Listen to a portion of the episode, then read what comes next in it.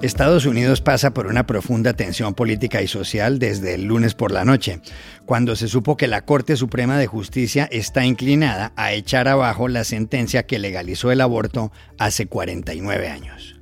Hoy les contamos qué fue lo que pasó, qué ocurriría a escala nacional si la Corte tumba finalmente el fallo Roe vs. Wade, qué efectos políticos tendrá todo esto y qué sucede ahora con el aborto en América Latina. Hablamos en Washington con Alina Dieste, de la agencia France Press, y con el periodista mexicano José López Zamorano, y en Columbus, en Ohio, con Alejandra Cárdenas, del Centro de Derechos Reproductivos. Hola, bienvenidos a El Washington Post. Soy Juan Carlos Iragorri, desde Madrid. Soy Dori Toribio, con menos voz de lo habitual, eso sí, desde Washington, D.C. Soy Jorge Espinosa desde Bogotá. Es miércoles 4 de mayo y esto es todo lo que usted debería saber hoy.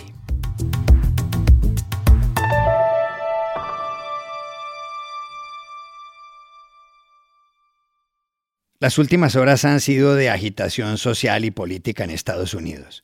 El motivo es un texto de la Corte Suprema de Justicia, filtrado a un medio de comunicación, que dejó claro que ese tribunal se inclina por revocar el fallo del caso Roe vs. Wade dictado hace casi 50 años.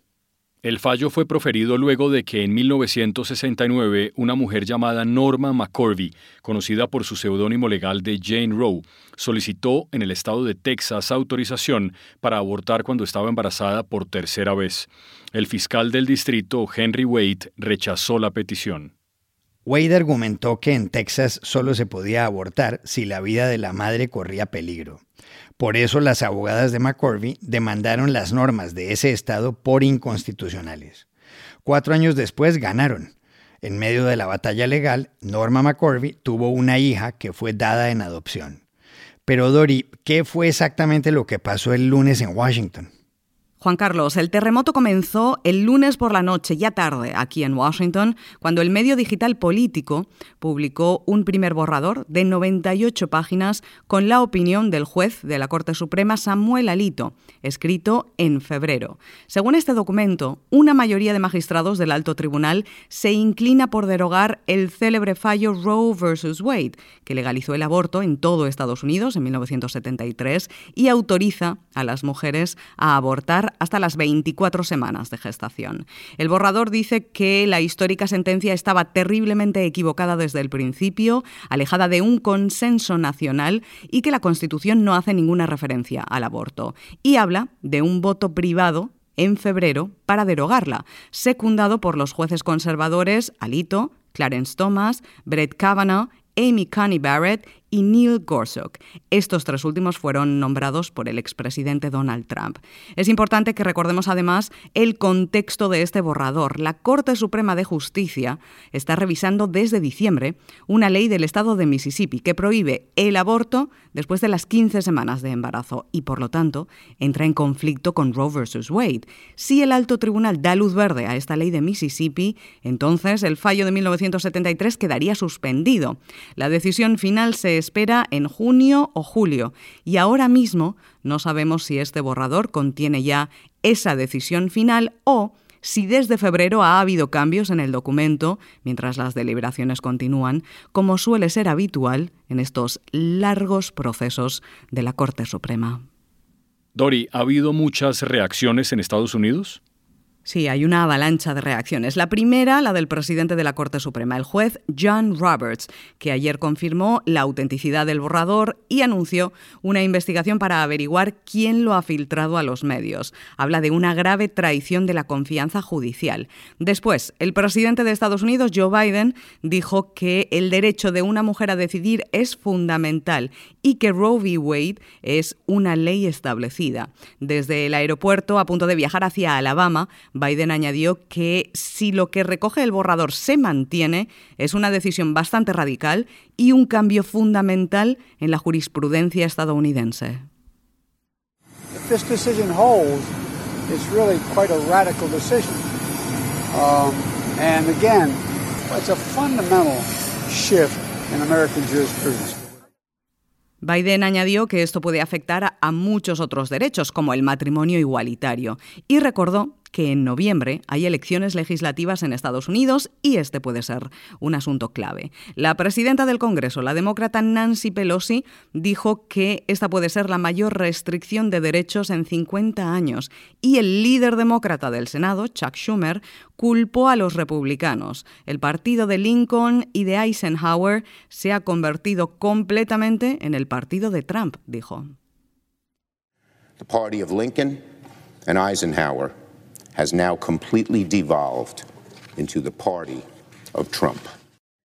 El líder republicano de la Cámara Alta, Mitch McConnell, condenó la filtración del documento y dijo que seguramente alguien de dentro de la Corte filtró un borrador interno confidencial a la prensa en un esfuerzo por iniciar una campaña de presión inapropiada para influir en el resultado, es decir, en la decisión final de la Corte. Somebody likely somebody inside the court itself, leaked a confidential internal draft to the press, almost certainly in an effort to stir up an inappropriate pressure campaign to sway an outcome. También ha habido reacciones en la calle. Minutos después de que se publicara el borrador, cientos de personas comenzaron a llegar a las puertas de la Corte Suprema, que queda justo detrás del Capitolio, a unas 13 calles de este periódico The Washington Post. Gritaban en defensa de los derechos de las mujeres.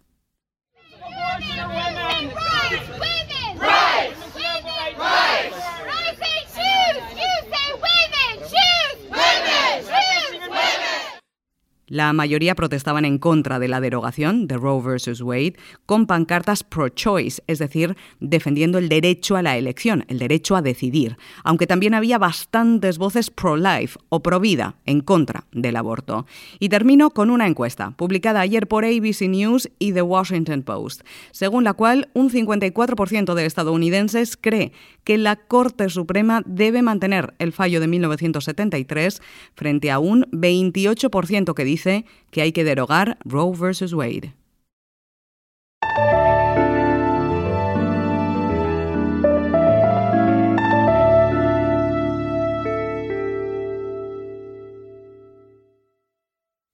Una vez se conoció el borrador de la Corte Suprema de Justicia de Estados Unidos, que apunta a que la mayoría de los magistrados están a favor de revocar lo establecido en el fallo Roe vs. Wade, mucha gente se pregunta qué pasará si eso se confirma. La cuestión es entonces si un fallo que echa abajo el de Roe vs. Wade significaría definitivamente que el aborto vuelve a ser ilegal en todo Estados Unidos. Para saberlo, llamamos ayer a Washington a Alina Dieste, corresponsal de la agencia France Press.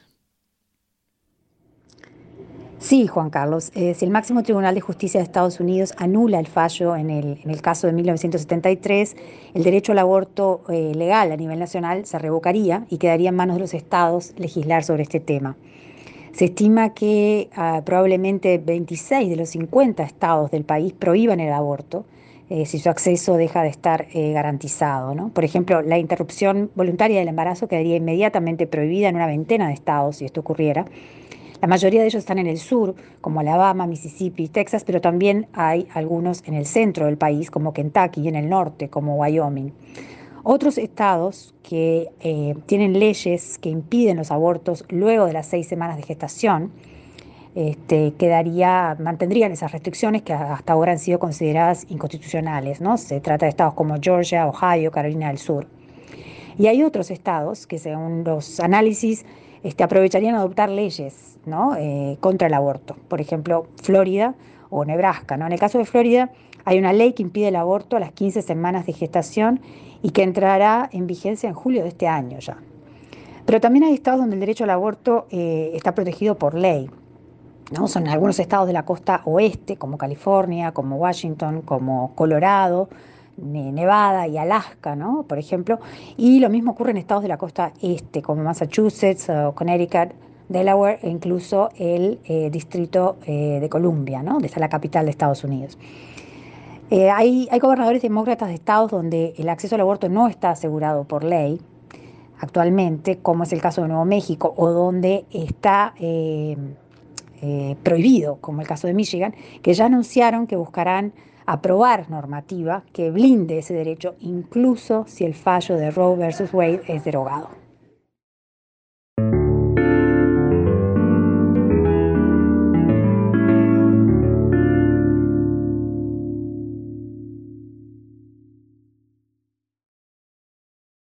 La posibilidad de que el aborto sea prohibido en los próximos meses en Estados Unidos, que ahora parece más real, influirá indudablemente en la campaña política de cara a las midterm elections o elecciones de medio término. Estas elecciones son las que se celebran en la mitad de un periodo presidencial. Las próximas tienen lugar el 8 de noviembre, es decir, en seis meses. En ellas se renovarán los 435 escaños de la Cámara de Representantes y un tercio de los 100 del Senado. El Partido Demócrata, el del presidente Joe Biden, tiene mayorías en ambas corporaciones. En la Cámara ocupa 221 escaños, la oposición republicana 209. Los otros están vacantes. En el Senado cada partido cuenta con 50 curules, pero desempata la vicepresidenta Kamala Harris. ¿Cómo afectará el debate sobre el aborto esta campaña? Para entenderlo, llamamos al periodista mexicano José López Zamorano, de la Red Hispana, y que, mucha atención, ha cubierto todos los comicios presidenciales desde la reelección de Bill Clinton en 1982. Bueno, estando en primera instancia a seis meses de las elecciones legislativas de noviembre, la filtración de este fallo equivale a la famosa sorpresa de octubre de las elecciones presidenciales, es decir, un acto, un suceso inesperado, imprevisto, sorpresivo, que de pronto se convierte en un factor de disrupción y altera la dinámica política e incluso la tendencia de las encuestas y de la opinión pública.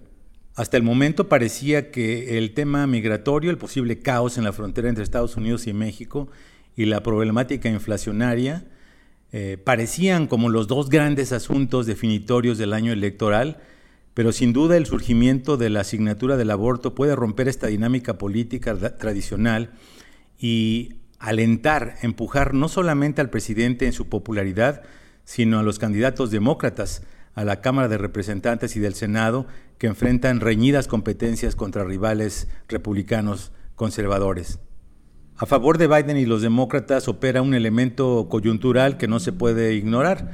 Las más recientes encuestas muestran que una mayoría de los electores de Estados Unidos favorecen la permanencia del fallo de Roe versus Wade de 1973. En este país, donde ha habido una evolución significativa de los puntos de vista en temas como la pena de muerte o el control de las armas de fuego, está muy claro que en la asignatura del aborto existe una posición sistemáticamente clara por parte de los votantes para mantener las protecciones de los derechos de las mujeres y de los derechos reproductivos.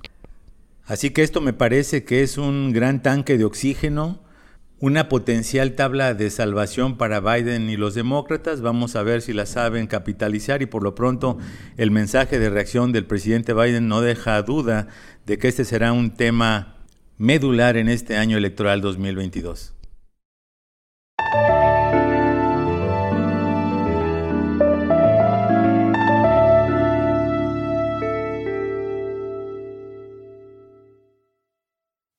El hecho de que Estados Unidos pueda estar a punto de ilegalizar el aborto cambiaría el mapa mundial con respecto a la interrupción del embarazo. Según el Center for Reproductive Rights, o Centro para los Derechos Reproductivos, en el mundo hay 24 países que prohíben totalmente el aborto. Es el caso de las Filipinas, Malta o El Salvador.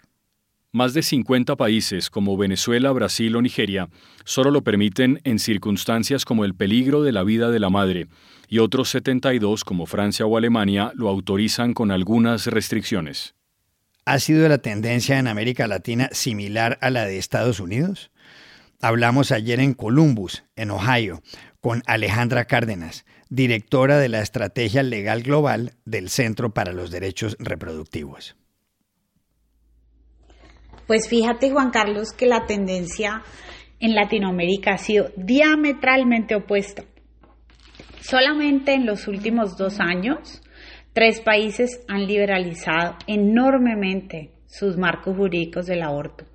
Argentina en el 2020 pasó de ser un país donde el aborto solo era legal en casos muy excepcionales a permitirlo hasta la semana 14 del embarazo para cualquier persona que, lo, lo requiera o lo solicite. Y un año después, la Suprema Corte de Justicia de México unánimemente decidió reconocer el derecho constitucional al aborto legal, seguro, pero además gratuito en la etapa temprana del embarazo y, le ordenó a los estados pertenecientes a la federación ajustar sus normas para que se reflejara pues lo, lo ordenado en la sentencia. Y este año nomás, en febrero, la Corte Constitucional en Colombia despenalizó el aborto hasta la semana 24 de gestación y enfatizó su calidad de derecho constitucional y de servicio de salud al que toda persona embarazada debe tener acceso. Antes de eso ya otros países habían ido liberalizando sus leyes de aborto como Uruguay, Chile. Es decir, hay una gran tendencia hacia la legalización, hacia el reconocimiento de la interrupción del embarazo como un derecho humano y además a un llamado a que los estados cubran este servicio de salud en, en sus sistemas.